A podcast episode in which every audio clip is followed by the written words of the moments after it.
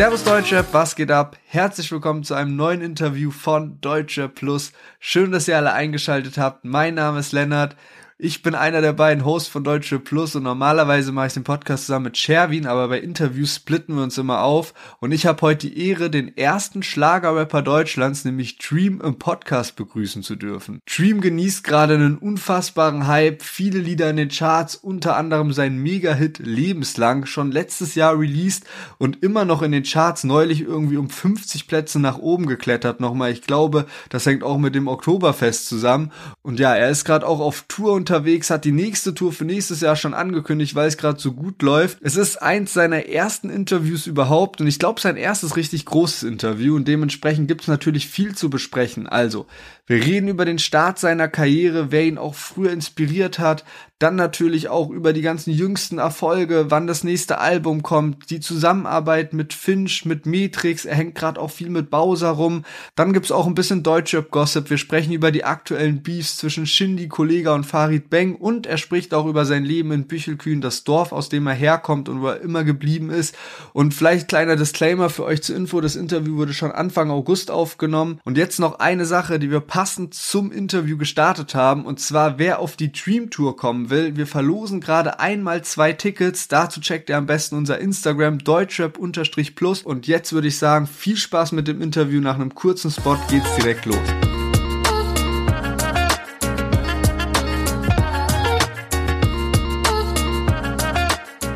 Jeder von euch hat bestimmt schon mal einen normalen Energy Drink getrunken, aber was ich jetzt neu für mich entdeckt habe, ist Effekt Flavored Energy, also Energy Drinks mit Geschmack und Effekt hat da fünf verschiedene Sorten am Start und ich habe mich da mal ein bisschen durchprobiert. Also ich sag mal jetzt alle fünf.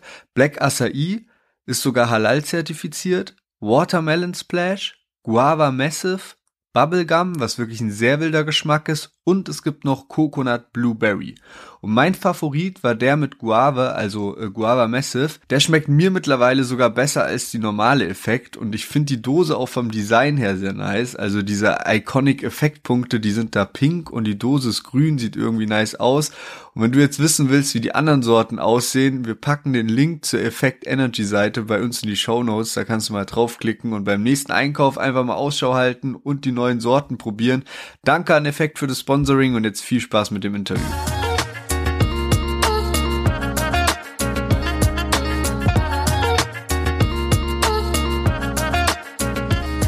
Ja, heute haben wir Dream bei uns im Podcast zu Gast. Der erste Schlagerrapper Deutschlands. Rasanter Aufstieg innerhalb von einem Jahr. Seine Hits wie Lebenslang sind Pflicht bei jedem Dorffest oder jeder Party. Schön, dass du heute bei uns im Interview bist. Servus Dream. Wie geht's dir? Servus, aber die Erde.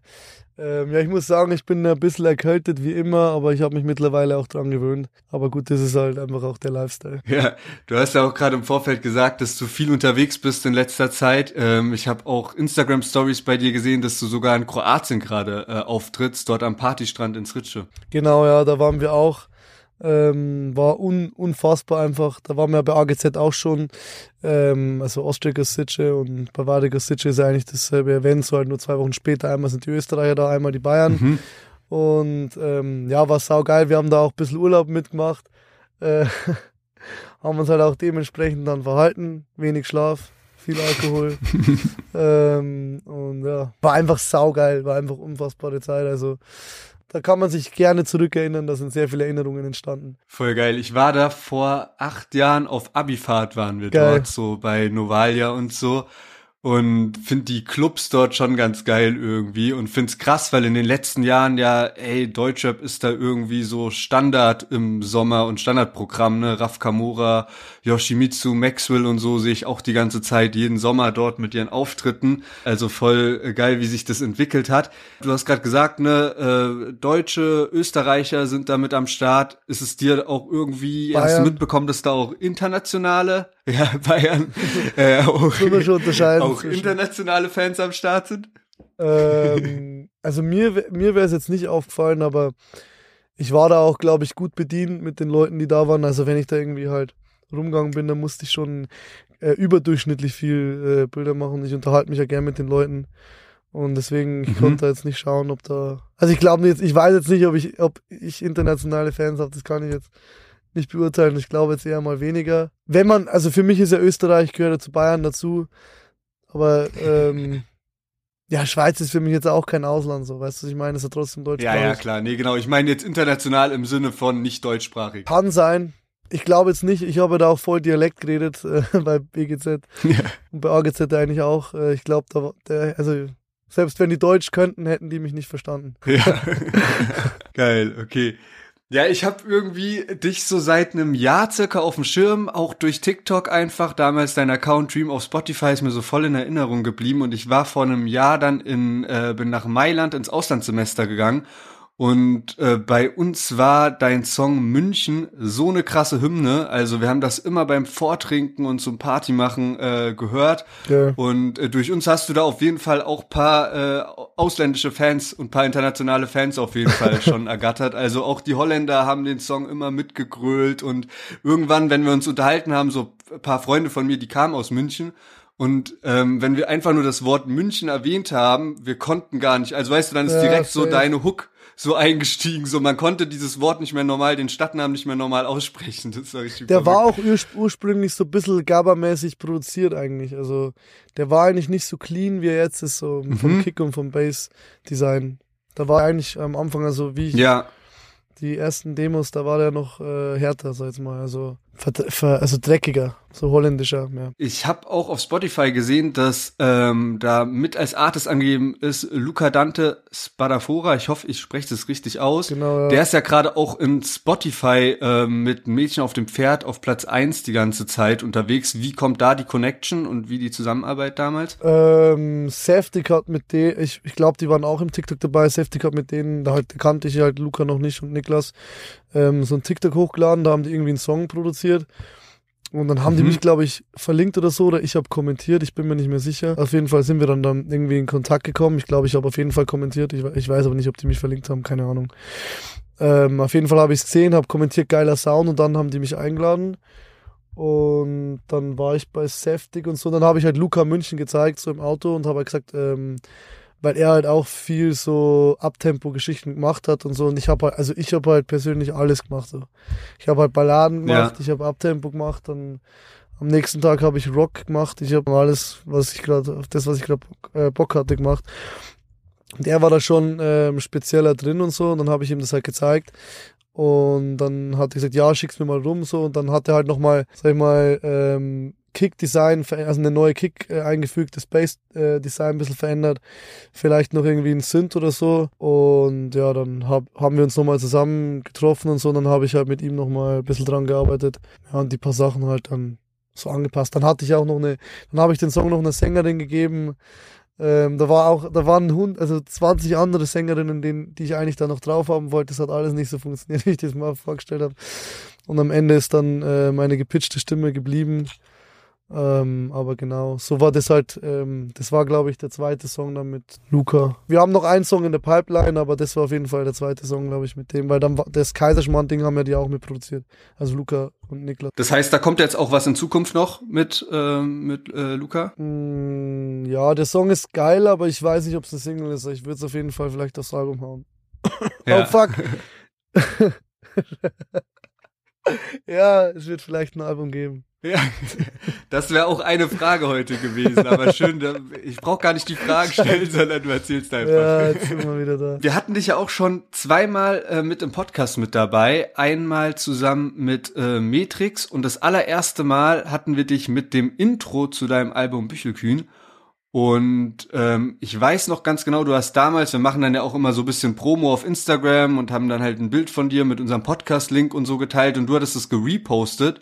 Und ähm, dann war es, war ich wirklich krass überrascht, wie viele Link-Klicks dadurch rumgekommen sind. Und ich habe gemerkt, ey, du hast auf jeden Fall eine heftige Fanbase und eine heftige Community, die Interesse hat, mehr über Dream zu erfahren und da übel viel Engagement gezeigt hat. Also jetzt auch mal im Vergleich zu anderen Rappern, die uns schon geteilt haben, die so die zehnfache Reichweite von dir haben. Und ich war echt überrascht und seitdem habe ich gedacht, so, ey, du musst unbedingt bei uns ins Interview kommen. Ja, das freut mich natürlich sehr, ähm, dass meine Fans da so dahinter sind und äh, mich da so supporten. Ähm, aber ich glaube, die wissen halt auch, dass ich das halt äh, alles irgendwie aus meinem Dorf raus mache, so mit meinen Jungs, also wirklich mit meinen, also äh, ich habe jetzt auch viele von meinen Jungs auch so mhm. eingestellt, mehr oder weniger, oder die arbeiten halt damit und kriegen, verdienen da auch, profitieren damit auch. Äh, mein kleiner Bruder arbeitet für mich, äh, meine, der eine ist mhm. Backup-Rapper, der andere, der fährt einfach mit dem Boot einfach drüber baut halt ein bisschen so mit auf bei den Live-Sachen und so weiter. Mein Banknachbar, mein früherer, der ist mein DJ. Mein bester Freund noch, der, also irgendwie sind natürlich alle meine besten Freunde, aber ähm, einer meiner besten Freunde macht mein Tourmanagement jetzt. Also ich habe halt alle irgendwie so mit eingebunden und mache halt so meinen Independent-Shit so. Deswegen liebe ich das halt, was Matrix auch macht und so. Ich liebe auch den Hoodie.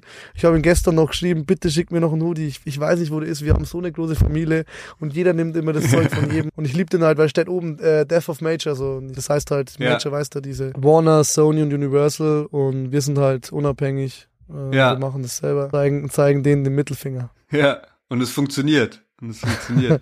Voll geil. Ja. Ja, lass uns mal ein bisschen darüber sprechen, wie du überhaupt zur Musik gekommen bist und äh, wie es überhaupt jetzt dazu gekommen ist, dass du dir das Ganze halt so aufbauen konntest und da jetzt so dein äh, Familienunternehmen sozusagen schon geschaffen hast. Du hast, ich habe gelesen bei Wikipedia, du hast eigentlich eine Ausbildung als Koch gemacht. Ja, ich habe ähm, damals in der Realschule, also ich weiß, ich habe das schon irgendwie in mir so gespürt, dass ich auf jeden Fall Rapper werden will, aber ich, also damals war es halt Rapper so. Ähm, aber im Prinzip, ich bin ja jetzt mehr als nur ein Rapper. Aber ähm, ich wollte halt eigentlich dieses, ja, diese Musik einfach umsetzen und äh, so selber produzieren und so den ganzen Scheiß machen, dieses Leben leben. Und ähm, ich habe das auch damals in der Schule schon so gedacht, dass es, aber ich habe es mir halt viel einfacher vorgestellt und dann habe ich halt in der zehnten Klasse meine Realschule gecuttet, also habe den Abschluss, hab's abgebrochen und dann stand ich halt da und dann hat mein Dad mich halt eingestellt als Koch. Äh, weil wir haben halt daheim so ein Wirtshaus, so ein kleines Hotel und so. Wir machen auch Hochzeiten und sowas. Da hat mich halt mein Dad eingestellt als Koch. Und dann, ja, dann habe ich halt da meine Ausbildung gemacht und nebenbei halt immer Musik. Dann irgendwann habe ich eine neue Stiefmutter bekommen, die hat mir richtig den Arsch dann habe ich, dann habe ich mein Fachabi nachgeholt. Also ich verstehe bis heute nicht, wieso, äh, ich, dass ich das geschafft habe. Ähm, ich glaube, da habe ich aber auch vor allem in Englisch ganz viele Sympathiepunkte bekommen. und dann habe ich kurzzeitig mal Musikbusiness studiert, so zwei Monate. Und dann habe ich, äh, habe ich halt lebenslang geschrieben. Und da habe ich auch gemerkt, weil ich, ich musste dafür halt, also alle haben immer gesagt, ey Timo, du musst da raus, du musst raus aus deinem Dorf und so weiter.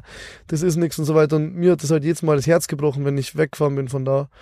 Ähm, und das habe ich dann auch in der Zeit, wo ich dann in München mal so zwei Monate war, habe ich halt gemerkt, also jedes Mal, wenn ich heimgekommen bin, habe ich gemerkt, das ist Kindergeburtstag.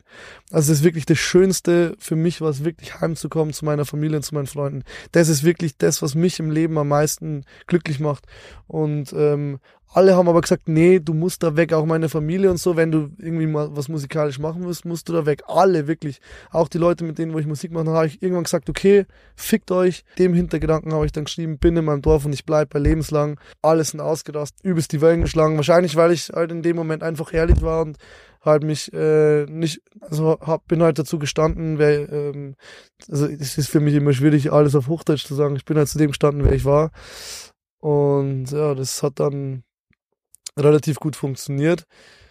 Ähm, obwohl ich das halt nicht wollte. Ich wollte nicht, dass es äh, gut funktioniert. Ich war einfach ehrlich. So. Ich habe mir da jetzt nicht irgendwie gedacht, ja, wenn ich das jetzt schreibe, dann ist ja auch so, also, also das, das, was ich da singe, das hätte ja ein Hip-Hop-Act schreiben können. Das hat, ist ja nicht irgendwie Schlager. Also wenn man sich den Part an, anhört, scheißegal, bin on my way, I'm in for it, so wie Tory Lanes. Ich gebe mein Leben für dieses Game, auch die Anglizismen und so. Das wird man niemals im, äh, im Pop oder im Malle oder keine Ahnung, wie man es nennen will, ja. verwenden. Das ist einfach true, ja. so, das bin ich. Ich da nicht verstellt und trotzdem wurde es, also ich glaube aus diesem Grund wurde es halt dann auch ähm, so ehrlich und angenommen, weil es einfach ehrlich ist. Würdest du sagen, dass dann ähm, lebenslang auch so dein größter Meilenstein ist, oder? Hm, jetzt gerade im Moment, wie, wie definiert man Meilenstein, das, was mir am meisten. Ja, oder äh, meine Frage wäre so ein bisschen gewesen, was sind so die Punkte in deiner Karriere, wo du so gemerkt hast, ey, da gab's so die krassesten, so. den krassesten Aufschwung einfach. Und das war so, das war einfach, da hast du so eine neue Stufe erreicht. Safe, lebenslang, ja. Safe. Auf jeden ja. Fall, glaub schon, ja. Da hat sich halt mein ganzes Leben dann, ich will nicht sagen verändert, aber ich musste halt, ich konnte halt einfach da bleiben in meinem Dorf und konnte halt einfach saufen und, musste mir keine Gedanken mehr machen Ja. über irgendwas. So. Und das ist halt bis heute so und das ist halt geil, keine Ahnung. Jetzt nehme ich halt alle meine Jungs immer mit, egal wo wir sind, sind wir halt trotzdem daheim, weil wir uns haben. Ja, krass, muss ein heftiges Gefühl sein, sozusagen, das, was du dir die ganzen letzten Jahre immer so gedacht hast, oder wie du berichtest, ne, alle haben so gesagt, so, ey, du musst weg, du musst weg und so, damit das irgendwie was wird und dass du es einfach jetzt so auf die Tour eben geschafft hast. Das war ja auch ähm, mit dem mit dem Schlagerding so. Es war ja eins zu eins dasselbe, wo die Leute oder wo halt alle gesagt haben, "Äh, ich weiß nicht. Ich bin- Ich komme ja aus dem Hip Hop, ich komme aus dieser ähm, New Wave Richtung, sage ich jetzt mal. Also auch. Das habe ich viel, viel produziert und viel geschrieben auf, auf solche Beats und so. So Mhm. Trap Beats und 808s und keine Ahnung. Ähm, aber trotzdem war halt mein Herz irgendwo auch ähm, in diesem Bierzeit-Schlager-Ding. also so, da bin ich halt aufgewachsen. So. Ich habe das halt übelst gefeiert bis heute. Und ähm, also vor allem Ösi-Pop, ich höre eigentlich nur Ösi-Pop so musikalisch. Und, und also Österreich-Pop. Es war halt auch immer so, das, das feier halt ich. Das halt dann einfach so nach meinem Geschmack so halt zusammengemischt und hab halt auch so meine Beats gemacht und alles halt. Und äh, das war anscheinend was Neues, was Frisches und ich bin anscheinend nicht der Einzige, der das feiert. Und dann halt in der Kombi war es top. Siehst du dich eher als Rapper oder als Schlagersänger? Äh, ich finde ja den Begriff Schlagerrap, ich, ich nehme den ja auch aus einem bestimmten Grund. Also ich, ähm, ich freue mich halt immer wieder, wenn es Leute gibt. Ich hatte heute auch wieder äh, so einen Call mit so einem äh, Label-Typen. Ähm, der, der hat halt gesagt, weil da wäre eigentlich, das war so ein Song ähm, und da, da war irgendwie offen, ob ich vielleicht auf den Song raufgehe. Und da war noch jemand anderes mit drauf und der, Ja. der andere hat gesagt, also mit dem Schlager und dem Dorfzeug, das, da will ich nichts zu tun haben und so weiter. Und das ist halt genau deswegen nenne ich das Schlagerrap. Weil ich weiß, die Leute aus dem Hip-Hop regen sich drüber auf, weil das, äh, ja, Schlager, Schlager und die Leute aus dem Schlager regen sich drüber auf, ja, Rap, Rap, Hip-Hop, äh. weißt du, was ich meine? Und, und, und ich liebe es, weil wenn, wenn du München kennst, weißt du es ja, Ja. die Texte und so weiter, wie ich das schreibe. Ich lieb's halt einfach, alle zu provozieren. Und da gibt's bestimmt so viele Leute, wenn die München hören oder so, oder jetzt diesen Begriff, die sich dann denken, ja, also das geht ja gar nicht und so. Das, ist, das liebe ich. Also ich, also es gibt nichts Schöneres, wie Leute irgendwie mal hoch, also zu provozieren. Also ohne Scheiß. Sehr geil. Ja. Da sind wir auch wieder ein bisschen bei Death of Major. So, Ja, ne? genau. Ich- ich mag das einfach gegen, so. Gegen die Labels umsticheln. Gegen alle ein bisschen sticheln so. Das, Ja. das macht das Leben irgendwie spannend. Lustig. We- Wenn du sagst, so, du hast auch einen Bezug zu Hip-Hop und zählst dich auch so ein bisschen zu New Wave und so, was sind denn so deine Kindheitsidole jetzt auf Rap bezogen oder was sind so deine, was deine Verknüpfungen mit Hip-Hop und Deutschrap? Ähm, ich glaube, damals auf jeden Fall, äh, da gab's viele. Also, es fängt bei Bushido an, über Kollega, dann ganz viel Crow, Shindy und auf jeden Fall bis heute Bowser und auch Finch. Also, wie ich Finch gehört habe, wie ich Dorfdisco gehört habe, habe ich mich daheim gefühlt, ohne Scheiß. Das war einfach geisteskrank. Also auch wenn ich nicht jeden Song gefeiert habe und ich habe halt die, die Finch-Stories äh, so verfolgt, ich habe das einfach äh, supportet. Ich habe da ähm, das einfach durchgehört die ganze Zeit, das Album. Ich wollte, dass das Dorfdisco-Ding, dass Ja. es überkrank groß wird. Obwohl ich war ja, ich war ja, Ja. niemand so, aber trotzdem, das hat- keine Ahnung, das hat mich einfach gecatcht so. Ja, ihr beide passt auch auf jeden Fall gut zusammen. Ja, voll. Also auch wenn, wenn wir uns halt, wenn wir halt, der ist halt auch so übelst provokant, wenn ich mit dem was mache, so. Wir können und wir haben halt denselben Humor, sag ich mal. Und der ist halt so korrekt, der Typ. Unfassbar. Der Finch. Finch. Ja. Den habe ich ja auch voll hatten das hochgenommen. auch über euch. Hast, hast du das Video gesehen, wo ich ihn hoch- Ja, ja, genau, das wollte ich gerade sagen. Wir hatten da ja was gepostet, als sie ein bisschen verarscht Ja. hast mit eurem Song Liebe auf der Rückbank und dein Part abgeliefert Das hast. ist so Das lustig. geil. Wirklich. Also ich bin so gestorben. Er hat's schon abgekauft, ne? Er dachte, du meintest ja, ernst. am Anfang, ja, doch, voll. Also der, ähm, ich dachte eigentlich, er checkt's, weil es war wirklich schlecht. Also auch der Beat und so, es war eine Katastrophe. Aber ja, ich glaube, er, er kannte mich halt, er dachte halt nicht, dass ich so bin. So. Er kannte mich dann noch nicht so gut, dass ich halt, vor allem, dass ich ihn halt verarscht, so. Finch, der Rapper Mittwoch Finch, so. Und ich, Ja, ist mir, ich habe ihn halt trotzdem so einfach hochgenommen. ja, geil.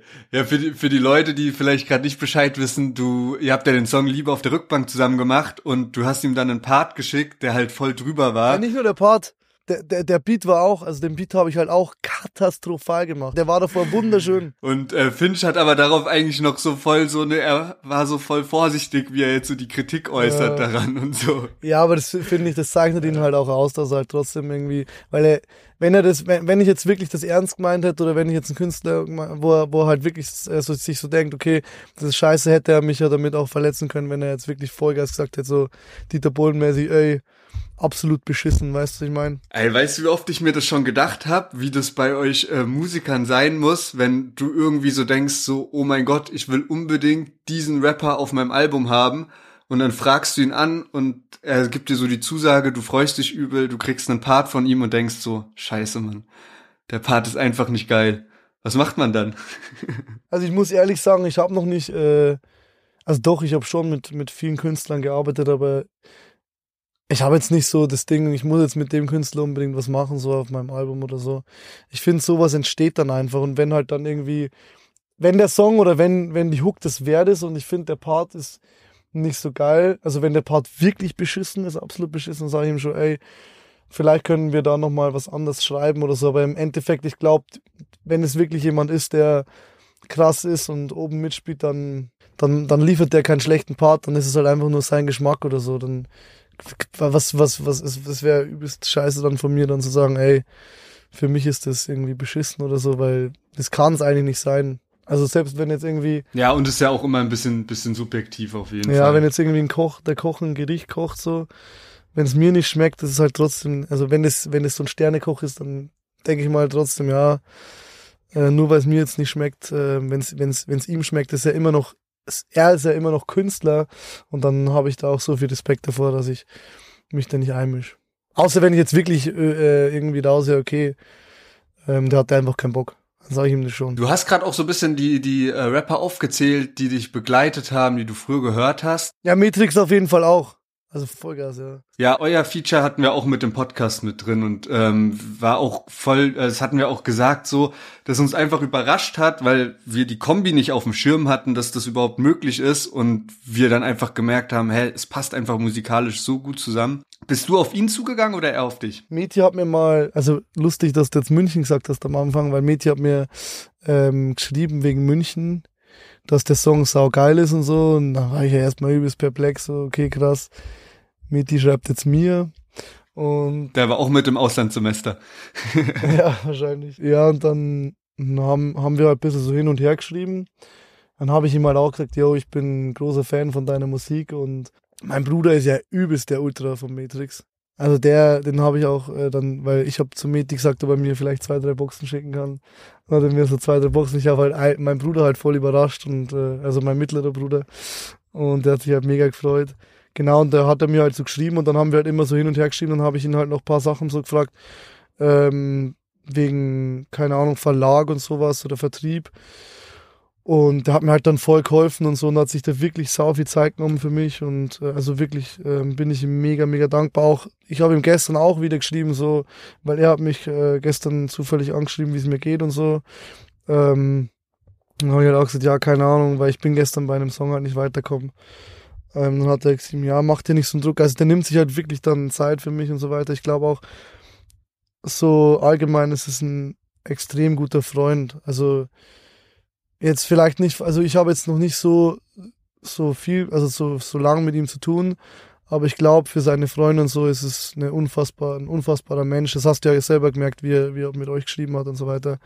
Und, und er nimmt sich halt immer, ich glaube, er nimmt sich auch für seine Freunde und für seine Familie unheimlich viel Zeit und da, dafür alle Erde. Und dann, ja, irgendwann haben wir halt so hin und her geschrieben und dann ähm, haben, haben wir halt irgendwie gesagt, also für mich wäre es halt eine Riesenerde sowieso gewesen, mit ihm einen Song zu machen. Ähm, und dann hat er mir mies- miese Laune geschickt. Und dann hat er mich halt gefragt, ob ich da drauf will. Und Also war keine Frage für mich. Habe ich sofort drauf geschrieben und da war ich auch krank. Ja. Ja, aber saugeil einfach, ja. Ich bin mega stolz auf den Song. Ja, sehr cool. Du hast bei den Namen, die du aufgezählt hast, hast du gerade auch Shindy und ich glaube auch Kollega genannt oder habe ich es falsch gehört? Ja, mit Kollega habe ich auch schon mal gesprochen. Aber ich habe von Kollega diese, äh, das Buch gelesen, das war echt geil. Da ein bisschen so das lustig verpackt, wie man ähm, sein Leben so Also wie man sich halt so die, die zehn Regeln des Alphas heißt es, glaube ich. Und ich fand das halt geil, weil da steht halt irgendwie drin, äh, weiß ich nicht, wenn du wieder nicht deinen äh, deinen Traum nachgehst oder so, dann kriegst du einen in die Fresse oder so. Halt so einfach so trocken. Das habe ich halt sau gefeiert. Und halt so, ich glaube, so Kollege halt, ähm, habe ich halt auch damals äh, gehört, ich weiß nicht mehr, Zuhälter Tape 4, glaube ich. Es ist schon, ist schon lang her so, aber trotzdem ähm, war das irgendwie, war ich schon äh, zu der Zeit, wo das Album kam, habe ich das schon extrem gefeiert, muss ich sagen. Also ein paar Songs. Ich würde jetzt nicht sagen, dass ich jetzt so ein Hardcore-Fan war, aber es ist eine große Inspiration. Ich finde es ein Künstler, wo man äh, sich als Vorbild nehmen kann. Es gibt ja auch Künstler, wo ich jetzt sage, wo ich jetzt den Leuten sagen würde, äh, die ähm, nehmt euch besser nicht als Vorbild. Ich würde jetzt mich jetzt auch nicht so, ich würde jetzt mich auch keinem empfehlen. also, ähm, außer man hat den Humor dafür. Ja, und so ist halt Kollege geiler Künstler. Verfolgst du, was die so jetzt noch so macht? Ich habe mir, ich habe mir natürlich den, den Ja, Beef ja. angeschaut.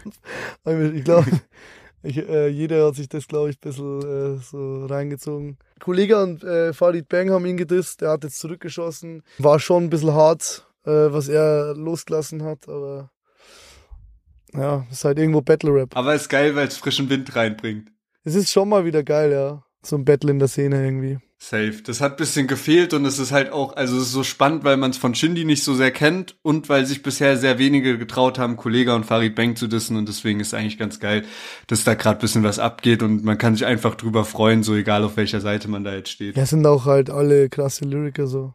Krasse Songwriter. Ist halt jetzt ein krasser Beef, weil die halt alle sehr, sehr gut schreiben. Was denkst du, wer den Beef gewinnt? Kann man das überhaupt so sagen? Ich glaube, alle gewinnen irgendwie, weil das bringt ja. Also, ich weiß halt nicht, also ich kann mir nicht vorstellen, äh, wie Shindy an, die, an den Farid Bang Song kommt. Weil der hatte den gepostet. Deswegen, irgendwo gibt's vielleicht schon Spekulationen, dass es wieder so ein Promo-Ding ist. Ist es ja auch, aber ich meine halt jetzt so, ich weiß nicht, ob sie es ausgemacht haben. Aber da stellt sich halt die Frage wieder für mich, weil das war schon ziemlich hart, was Shindy da gesagt hat in seinem Diss.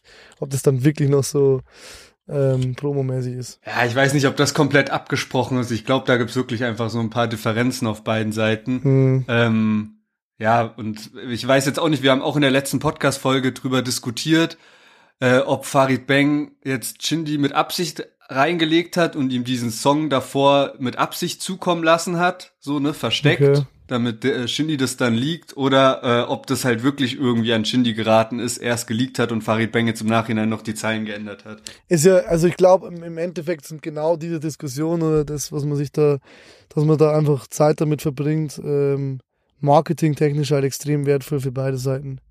Und das wissen die, deswegen machen die das. Ich glaube auch, dass da jetzt nicht die eine Partei die andere Partei komplett zerstören wird, sondern am Ende profitieren einfach Ja. beide und beide sind beide Parteien sind so gut aufgestellt, haben so eine krasse Fanbase, sind so begabt, dass da jetzt keine große Gefahr ist, glaube ich, dass irgendwie die eine Seite komplett verliert, sondern die sind einfach gut aufgestellt und ich kann mir auch vorstellen, dass das so eine, ja, unentschieden, beziehungsweise dass einfach beide gewinnen sozusagen, wie du Ich sagst. glaube, wenn, wenn jetzt einer der beiden Parteien halt geile Songs droppt, dann höre ich mir das halt trotzdem an, egal ob da jetzt irgendwie der, deren Mutter oder deren Mutter irgendwo sollen die machen so, aber Ja. wenn, solange die Musik geil ist, würde ich mir das trotzdem anhören. Safe, auf jeden Fall.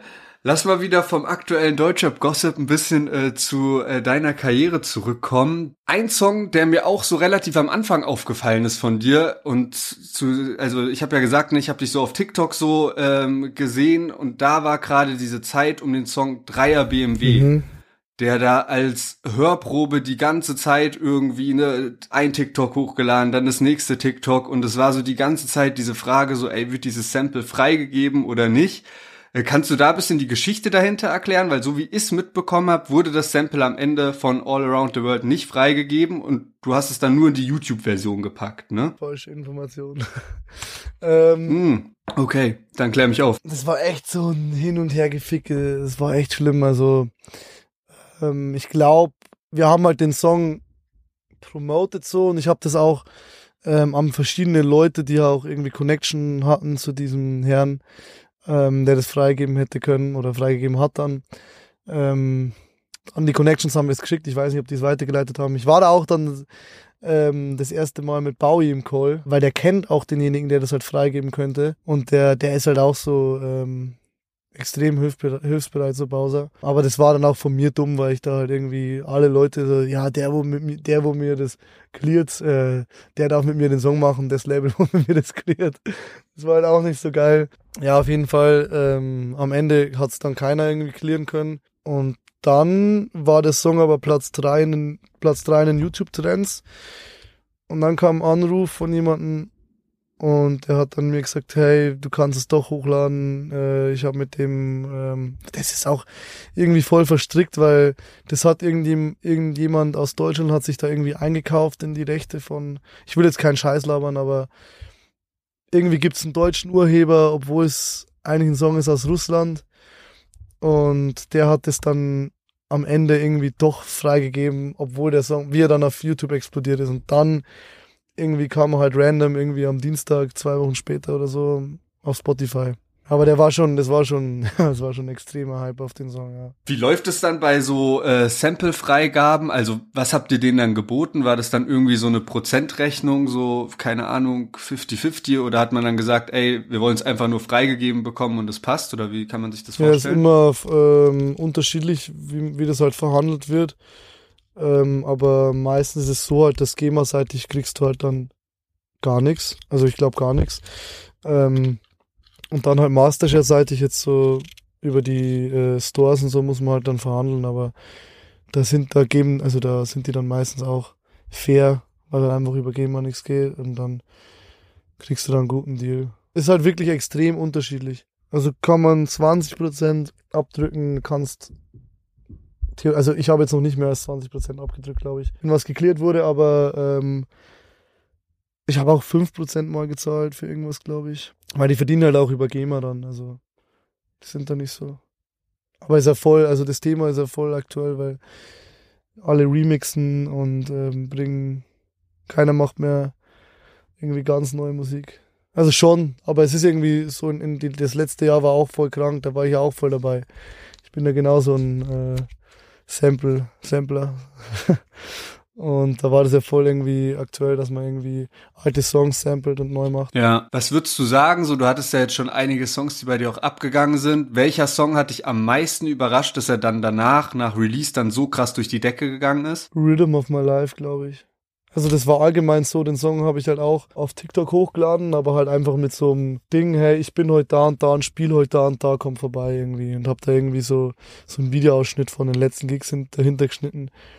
Ich, ich hatte schon ein bisschen so den Hintergrund oder den Hintergedanken, dass ich mir dachte, okay, vielleicht hören die den Song und finden den irgendwie cool, weil ich war immer so skeptisch bei dem, wie bei, mein, wie bei 90 Prozent meiner Nummern. Und ähm, dann, als ich den halt gepostet habe, dann ging das halt viral und dann irgendwie ein Jahr später hatten wir auch dann äh, die, die Rechte, also durften es dann raushauen. Und dann kam der halt auch saugut an und so, und das hätte ich halt nicht gedacht. Also bei dem Song, weil das halt nicht so. Meine Songs sind normal immer sehr melodisch, da liegt sehr viel Wert auf, den, auf den Melodien, die ich schreibe. Die kriege ich auch meistens ganz gut hin, aber bei Rhythm of My Life war es irgendwie so ein Vibe, aber es halt trotzdem saugut ankommt. Hätte ich aber nicht gedacht, weil es halt was anderes war. Zelten auf Kies geht jetzt auch krank ab, ne? Woran liegt es, dass genau das Lied nochmal heftiger abgeht? Also ich, wenn ich jetzt so äh, mir deine letzten Releases anschaue, ist besonders die Single und die Single mit Finch die, die halt heftig abgehen, ne? Ja, weil wir da halt Streams gekauft haben. Nein, Spaß. nee, ähm, ja, Kai reaktiviert. ja. Nee, der Song, ich glaube, der Song ist halt einfach so ein Lebensgefühl. Ähm, schon allein die Zeile aus für immer jung werden Erinnerungen, so, das ist, also ich denke, das werde ich noch in 20 Jahren unter meinen Facebook-Post schreiben. So, wenn ich so ja. 40 bin und dann irgendwie so ein altes Bild finde, so aus für immer jung werden, Erinnerung. So, und allgemein der ganze Song ist halt, gibt ja auch so irgendwie, das ist halt mein Lifestyle so im Dorf, aber halt nicht irgendwie, weil ich jetzt sage, okay, es gibt jetzt auch wieder so Songs, ich habe jetzt wieder so einen Song auf TikTok gesehen, wo halt Leute irgendwie übers Dorf schreiben oder oft so. Ähm, ist auch cool, äh, aber ich verpacke das halt immer so, ja, so auf, so auf meinen Lifestyle nicht so gewollt. Ich mache das halt nicht, weil ich jetzt irgendwie sage, ich will jetzt das oder das oder das, ähm, die Leute damit erreichen, sondern ich mache halt einfach so, das bin ich, wir zelten auf Kies. So, ich finde halt auch den Titel Zelten auf Kies finde ich Wahnsinn, weil ich kenne halt eigentlich so, so Hip-Hop war immer so Kiez. Mhm. So, weißt du, ich meine, ich war, und dann habe ich halt Kiez, Kiez ist geil, aber Kies ist, also, Weißt du, solche Sachen ist halt, also Zelten auf Kies finde ich unfassbarer Song. Ja, und es, es beschreibt halt auch sowas. So ein von, ne? Lebensgefühl, wie lebenslang einfach. Ja, genau, genau. Und ich kann mir halt vorstellen, der Song ist ja auch so im Mai, glaube ich, rausgekommen, also genauso zum Sommeranfang. Und äh, wenn du dann halt irgendwie mit deinen Jungs zelten bist oder mit deinen Jungs auf dem Festival bist, das hat ja alles dann damit irgendwie zu tun, mit diesem Songtitel auch und auch mit diesem Lebensgefühl, was dann da in dem Song vermittelt wird. Voll, also das ist einfach ein kompletter, komplettes Lebensgefühl, das einfach von vorne bis hinten der Part, alles sau, sau stark einfach. Und natürlich der Beat, also muss ich auch wieder ehrlich dazu sagen, den Song hätte ich eigentlich weggeschmissen, äh, weil ich war da halt bei, ich kennst du BKs wahrscheinlich nicht, das ist so, der hat das äh, Farid Bang Album, macht er jetzt klar. Doch, doch, ja, ja, safe. Ich, ich glaube, der ist gerade auch im aktuellen Farid Bang Blog drin. Der ist der Ja. krankeste Motherfucker. Also der macht halt alles so, der macht Schlager und halt alles sau, sau stark. Also der ist auch der krankeste Motherfucker. Gott sei Dank war ich da bei ihm in der Session. Ich wusste das gar nicht, dass der so ein kranker Motherfucker ist. Ich war bei, ich war bei ihm und dann habe ich halt diese ganzen Platten. Ich so, Digga, was machst du eigentlich so? Ich wusste, dass der bei mir in der Umgebung ist. Und dann habe ich ihm halt so Demos gezeigt und dann hat er halt selten auf Keys gehört und dann hat er gleich gesagt, ja, das ist geisteskrank. Und dann hat er das halt so, er hat das so entdeckt und ähm, da bin ich ihn, ihm auch bis heute dankbar, dass er da ähm, den Riecher hatte. Das war damals die Topline. Okay, geil. Du ballerst gerade auch echt viele Singles raus, ne? Und du hast ja vorhin schon ein bisschen geleakt, dass äh, daraus auch ein Album werden könnte. Gibt's da irgendwie schon Pläne, wann das dann erscheint? Oder ist da, bist du da schon am Albumkonzept dran? Oder ist das eher so, du machst jetzt mal und dann am Ende werden ein paar Songs davon auch auf dem Album landen? Ja, die schlechten kommen einfach aufs Ja. Album. das ist die Bonus-EP in der Box. Ja, nee, wirklich. Also die Songs, wo ich jetzt ähm, nicht als Single sehe, die hau ich halt dann einfach aufs- Album so. Ich bin nicht so ehrlich. Weil ähm, wenn ich jetzt wirklich einen Song über alles feier, wie zum Beispiel 50 CCM, der kommt jetzt ähm, diese Woche am Donnerstag, dann will ich den halt eigentlich, also dann will ich den unbedingt raushauen, aber wenn es jetzt so Songs sind, die ich halt mache und ich denke mir, ja, ist cool. Ich frag dann schon immer meine Jungs und äh, die sind, also deren Meinung ist mir auch viel wert. Ähm, aber wenn es jetzt so Songs sind, die, die, also die, die Songs auf dem Album werden jetzt nicht schlecht sein. Oder nicht schlechter sein, aber ich finde so, wie jetzt zum Beispiel Zelten auf Kies oder Liebe auf der Rückbank oder auch 50 CCM, der wo jetzt kommt, ich finde, die haben halt irgendwie so ein gewisses Etwas so. So irgendwas Frisches oder ein geiles Songwriting oder irgendwas, wo ich halt einfach, wo ich persönlich sag, boah doch, das ist irgendwie geil, das ist einzigartig. Und ähm, dieses gewisse Etwas, das hau ich dann immer raus. Früher habe ich einfach alles rausgehauen als Single. Früher habe ich einfach, war mir scheißegal, einfach alles rausgeballert. Aber ja, ja, jetzt ist halt so, es gibt schon viele Songs, die noch rumliegen und die sind halt auch halb fertig. Ich habe eigentlich gar keinen Bock, die jetzt fertig zu machen, muss ich auch ehrlich dazu sagen. Aber teilweise sind das halt echt starke, sehr, sehr, sehr, sehr starke Dinger. Und die dann einfach wegzuschmeißen, weil die erzählen ja auch eine Geschichte ähm, muss ja nicht immer eine überklasse Melodie haben, aber zum Beispiel von Büchel Kühn, von dem Album Fall, äh, Büchel Kühn, ähm, da gibt's einen Song, der heißt Fallen, da geht's um meine Jungs und so und der, der Song ist zwar ein Albumsong, aber ist eigentlich mein Lieblingssong mit vom Album, weil der und da gibt's einen Song mit meinem Dad zum Beispiel. Also das sind halt schon so Sachen dabei, wo, wo ich halt unbedingt raushauen will, aber vielleicht jetzt nicht als Singles geeignet sind. Aber die mir halt sau viel bedeuten und dann wird das halt auch in, ins Album einfach eingearbeitet. Es passt ja auch nicht zu jedem Song ein Video, muss man ja auch dazu sagen. Ja, müsste man aber auch nicht machen als Single. Ja, Man es einfach so einfach. schon auch wieder. Ja. Hast du Pläne für Features äh, für dein Album oder ähm, wie sieht es aus? bin nicht so, dass ich sage, ich muss jetzt irgendwie ein Feature haben mit jemand. Ähm, das macht dann irgendwie mein, mein Management oder der Vertrieb. Die wollen halt dann immer, dass man irgendwie Features macht mit irgendwelchen Leuten, aber mir ist doch das wurscht. Also ich mache halt gern äh, so Sessions jetzt mal mit, wie jetzt mit Bowie oder mit ähm, Finch, ähm, weil ich die halt einfach so halt sau gern mag und halt ein, ein riesen Fan bin, also auch heute noch. Ich habe am Anfang auch von äh, den ähm, Idolen, sag jetzt mal, erzählt von, keine Ahnung, oder halt von den Künstlern, die ich früher gefeiert habe, Shindy und Kollege und so weiter. Also es ist jetzt nicht mehr so, dass ich die jetzt irgendwie fett pumpe oder so.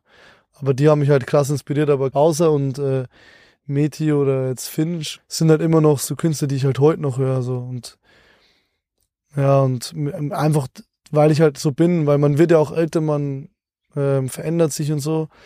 Und ich glaube, die sind halt, also mit denen kann ich halt gut kommunizieren und so, die verstehen meinen meinen Humor und so. Und da muss ich mich nicht verstellen und mit denen mache ich halt dann auch gern Musik. So. Aber ich habe jetzt nicht irgendwie, oh, ich muss jetzt, weil der Newcomer da und das und das erreicht hat, muss ich jetzt mit dem Feature machen. Das ist nicht, da habe ich keinen Bock drauf eigentlich. Also ich, ich weiß, dass sowas wichtig sein kann für die Karriere. Und dann lasse ich mich vielleicht auch mal irgendwann überreden, wenn das auch irgendwie passt und so. Also wenn der Song geil ist, dann bin ich sowieso am Start.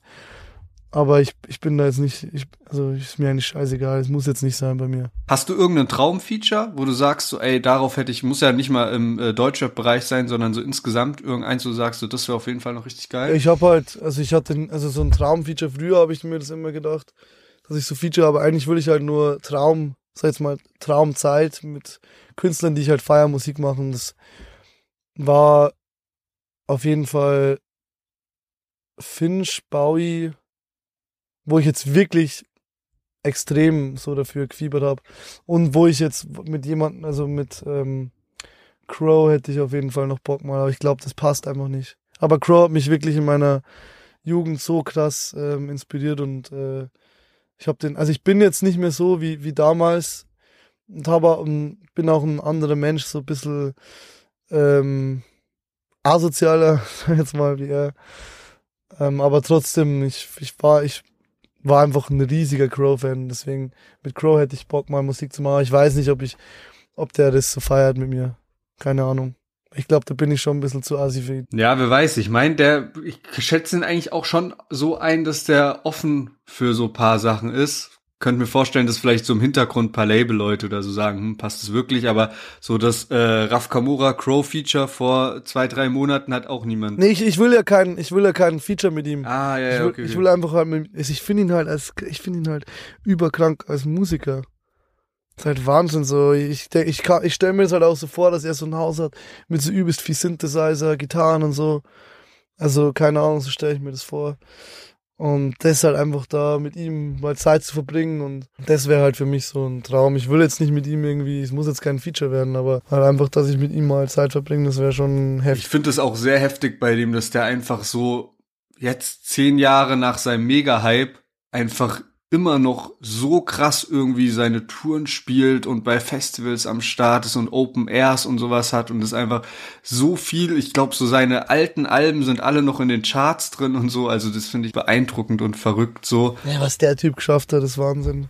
Aber ich glaube, ich werde auch in zehn Jahren noch so reden. Also ich will, also wenn es mal in zehn Jahren nicht mehr so die Nachfrage ist nach ihm, will ich trotzdem mit ihm Musik machen. Das ist nicht irgendwie, weil ich jetzt, weil das irgendwie was bringt, sondern weil ich ihn halt einfach feier. So. Bei dir ging es ja jetzt wirklich richtig steil nach oben, so gerade im letzten Jahr, würde ich sagen, oder? Wie würdest du so einschätzen? Seit wann ging es so richtig heftig los? Mm, ich glaube, letztes Jahr April so, wie halt der lebenslang Hype war und seitdem sind wir viel rumgefahren. Das ist halt wirklich bei mir so jedes Mal so ein so ein Schullandheim-Ausflug. Also das ist jetzt mal, wenn wir da irgendwo hinfahren und so, das, wenn wir, wir waren auch bei Labels und das, also meine Jungs sind halt wirklich, ähm, es ist halt, also es ist unfassbar lustig. Also ich kann das gar nicht beschreiben, wie, wie, wie viel ich da lach. Also das, ist halt auch dieser Humor, wenn, wenn den manche hören würden, die würden uns wirklich ja, einen Vogel zeigen, so, weil äh, aber ja, das, da krieg, ich krieg das ja gar nicht so mit, so wie die Leute über mich denken und so. Ich, ich bin immer noch der Timo, so, der halt da irgendwie rumfährt und Blödsinn macht und keine Ahnung ist schön, dass es jetzt so groß ist oder dass es jetzt mehr Leute gibt, die das auch so feiern. Ich finde es halt geil, weil wir stehen halt auch für was ein. So, wir sind ja nicht diese coolen Leute, die jetzt da mit der Rolex kommen und mit dem Versace, was weiß ich, was da alles gibt von den Marken. Sondern wir sind halt, ich komme halt da mit meiner Wampen so und äh, stehe dazu, vielleicht mit dem Halstuch noch und das war's halt dann. Und trotzdem ähm, reicht es halt und man muss nicht irgendwie äh, irgendwelche Luxus-Scheißdreck-Sachen haben, weil ähm, ich sag's so, wenn ich, wenn ich mit meinen Jungs bin, ähm, ist das für mich das äh, Höchste, was es gibt. Und so alles andere, man kann sich das schon einreden, dass man irgendwie das Auto oder das Auto haben will, aber man weiß am Ende, der E36 3er BMW ist das schönste Auto, das es gibt. Und das werden alle, alle am Ende wissen. Ich habe auch einen E36. Der kostet 2000 Euro. Der ist aber komplett im Arsch. Leider. Aber ich werde mir den M3 holen. E36. Geil. Geil. Nee, du weißt, was ich meine, oder? Ja, ja, Man, safe. das bringt dir nichts, der, der ganze Scheiß äh, Luxusding. Das bringt dir überhaupt nichts. Das ist alles nur Schwanzvergleich, was die da machen, die, die Rapper. Sollen die machen, so ist aber nicht mein Ding. Finde ich ein cooles Statement. Aber es ist doch auch schön, dass du genau die Welle jetzt des Erfolgs auch so mit deinen Jungs reiten kannst. Und ich denke, das äh, ja, lässt dann auch so ein bisschen auf dem Boden. Voll, ja, das sage ich immer. Sage ich immer. Meine Jungs halten mich am Boden so. Ich kann, also die haben mich halt immer so behandelt, wie sie mich behandeln und werden das auch immer tun, nur weil jetzt irgendwelche, keine Ahnung, anderen Leute mich dann, ähm, keine Ahnung, in mir irgendwie mehr sehen oder was Größeres sehen, sage ich zu denen auch immer, hey, ich bin der ganz normale Typ, wie früher auch, ich bin nichts Besonderes, auch wenn irgendwie so ein Mädel vor mir zittert oder so, sage ich, hey, ich bin ganz normaler Mensch. So. Bin ich halt wirklich. Gibt schon irgendwas, was dich so ein bisschen nervt am Fame oder so, ne, wo du sagst, okay, da fallen, fallen einem schon die Schattenseiten auf. Also ich nehme dich so wahr, dass du da dankbar bist dafür, so soll es nicht rüberkommen, aber es kann ja sein, dass irgendwie so paar Sachen irgendwie so oder eine Sache gibt, wo du sagst, so, boah, das ist schon ein bisschen Ja, anstrengend. das ist halt so, ich war halt zum Beispiel äh, in Kroatien und so, wir waren auch auf diesem Festival und ich habe da auch bei Finch gespielt. Und ich hatte halt da eigentlich so familiär so ein kleines Problem und da ging es mir halt echt nicht gut. Und die Leute erwarten halt trotzdem dann von mir, dass ich halt immer, ich bin ja eigentlich immer gut drauf und so und bin auch immer voll der Partymensch so. Aber ich glaube, das ist halt dann immer ein bisschen blöd, dass ich dann den Leuten halt zeigen muss, hey, ich will jetzt echt kein Foto machen, lass mich bitte heimgehen, weil ich bin echt fix und fertig. Und das, also es ist ja, die Leute verstehen das dann ja auch, ähm, aber das halt dann zu sagen und dann irgendwie Nein zu sagen, also das tut mir im Herzen weh, weil die feiern mich halt. Und ich, ich will das denen halt eigentlich nicht nehmen. Ja, das ist, das finde ich ein bisschen blöd. Aber ansonsten bin ich eigentlich, bin ich immer cool drauf so und ich habe immer, immer Spaß an der Sache. Ich könnte mich da jetzt nicht beschweren. Ja, wo siehst du dich so in zwei, drei Jahren? Hast du irgendwie so ein paar Ziele, wo du sagst, ey, das will ich auf jeden Fall erreichen oder bist du eher so, lässt alles auf dich zukommen? Ich habe eigentlich immer gesagt, ich will in meinem Dorf einfach so ein Haus ähm, und will also nicht in zwei, drei Jahren, ich sage jetzt von zehn Jahren und will dann will dann eine Frau haben und ein Kind, will den dann ins Fußballtraining fahren oder halt, in, keine Ahnung, äh, je nachdem halt, ob es ein Mädel oder ein Junge ist und will dann ein bisschen übers Wetter lästern, Weizen trinken und mich am Arsch lecken lassen so. Aber so jetzt karrieretechnisch mache ich mir natürlich auch Kopf äh, und hab da eigentlich, ich habe da eigentlich gar nicht mehr so drüber nachgedacht, was jetzt noch gehen soll, weil ich habe mich nie so, ich habe schon meine Streams angeschaut, aber ich habe mich da nie aufgehangen, weil im Endeffekt entscheiden dann die äußeren Faktoren drüber, ob das jetzt so ein Überhit wird, also TikTok oder so halt, entscheidet das viel.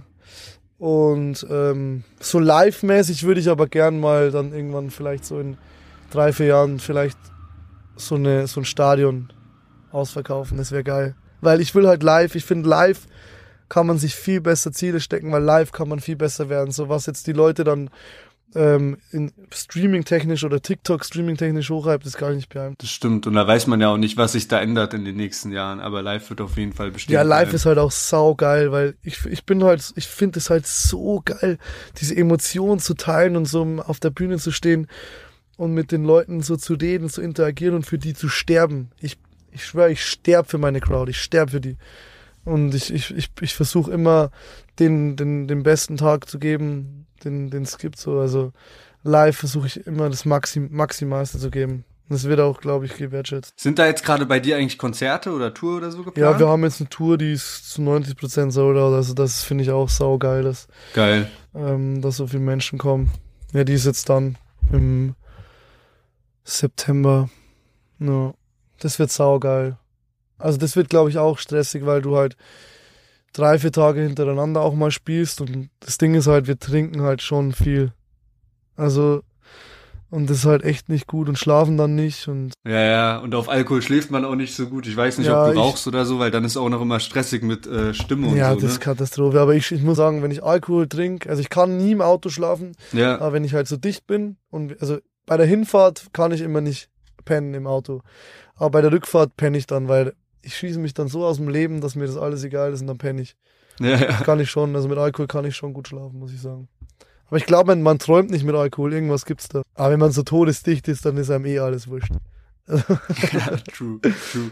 Nee, bei mir ist bloß immer, wenn so, also man geht ja schlafen und hat Restalkohol, aber wenn man dann irgendwann, also ich wach dann immer auf in dem Moment, wo ich nüchtern werde, so bisschen. Oder irgendwie schon davor, keine Ahnung, dann habe ich immer voll Probleme wieder einzupennen. Ach so, ich weiß, was du meinst, ja. Ja, es kommt drauf an, wie gut oder wie heftig dein Schlafrhythmus schon oder dein, ob du überhaupt schon geschlafen hast und so. Ja. Aber ich weiß, was du meinst, ja, safe, dann dann wacht, dann wacht man irgendwie trotzdem in der Früh auf, obwohl man bis um sechs feiern war. Ja, genau. Das ist, das ist genau. scheiße.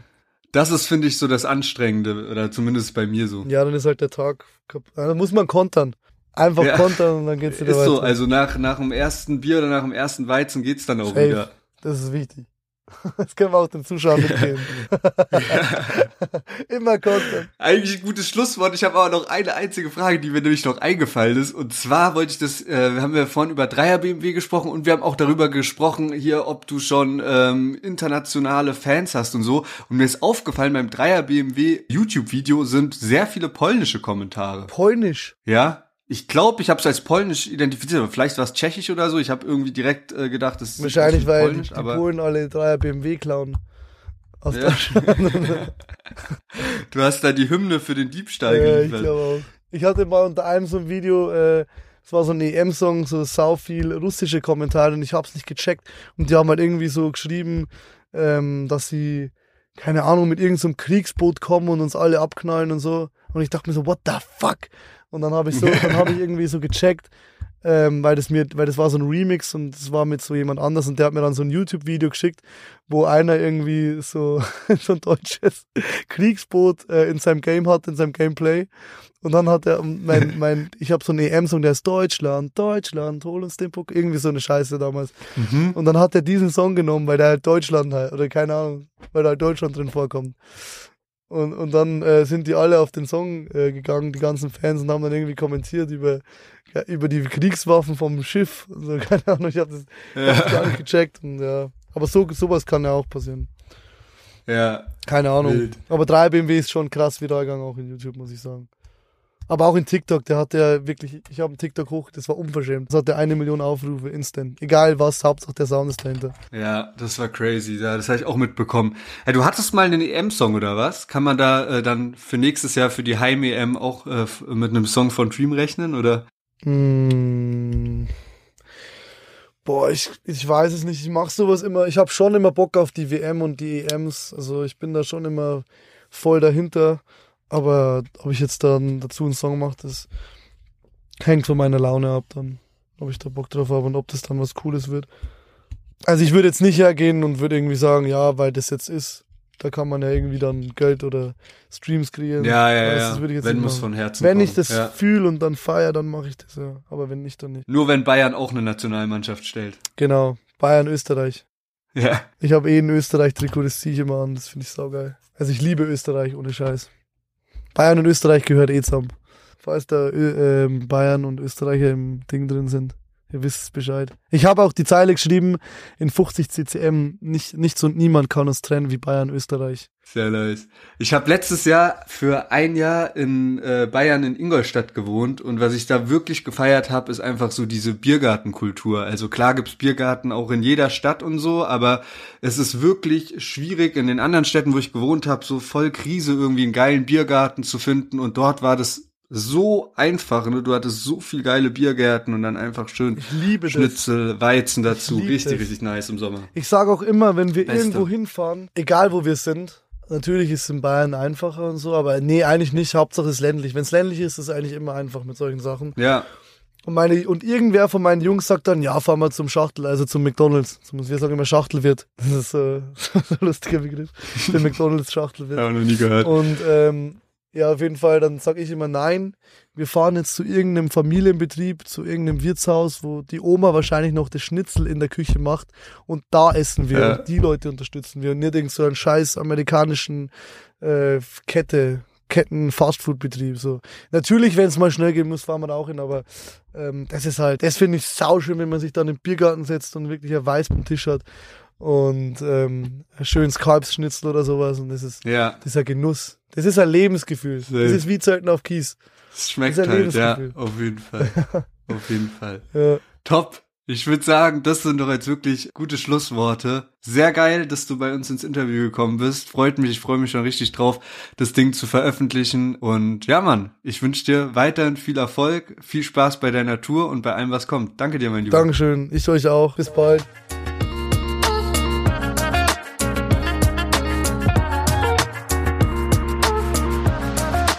Ja, ich hoffe, ihr hattet sehr viel Spaß mit dem Interview mit Stream. Falls euch das Interview gefallen hat, dann lasst doch gerne eine positive Bewertung da, da wo ihr uns zugehört habt. Wenn ihr in Zukunft keine Interviews verpassen wollt, dann klickt jetzt auf Folgen. Immer montags kommen übrigens unsere normalen News-Folgen. Da hören wir in fünf aktuelle Deutschrap-Songs rein und sprechen über aktuellen Gossip, Beef und was eben gerade so in Deutschrap abgeht. Also, wir hören uns dann nächsten Montag. Macht's gut und bleibt gesund.